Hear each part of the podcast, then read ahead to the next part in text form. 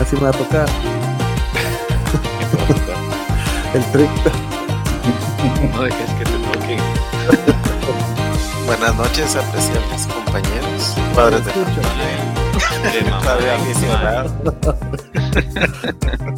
El Pacho y yo tenemos esa idea de viejos. Entonces, para ustedes, ¿cuál fue el juego que como que les definió cuál es el tipo de juego que es el que más les atrae? Que puede ser Action Adventure, RPG, Fighting, lo que sea, ¿no? Yo le digo que, que mi tipo de juego es casual, pero me dice que yo lo invierto no sé cuántas horas al mes. pues, No, no, casual. definitivamente casual. Mira, casual. Y para que ya sea el 2, imagínate cómo era el 1.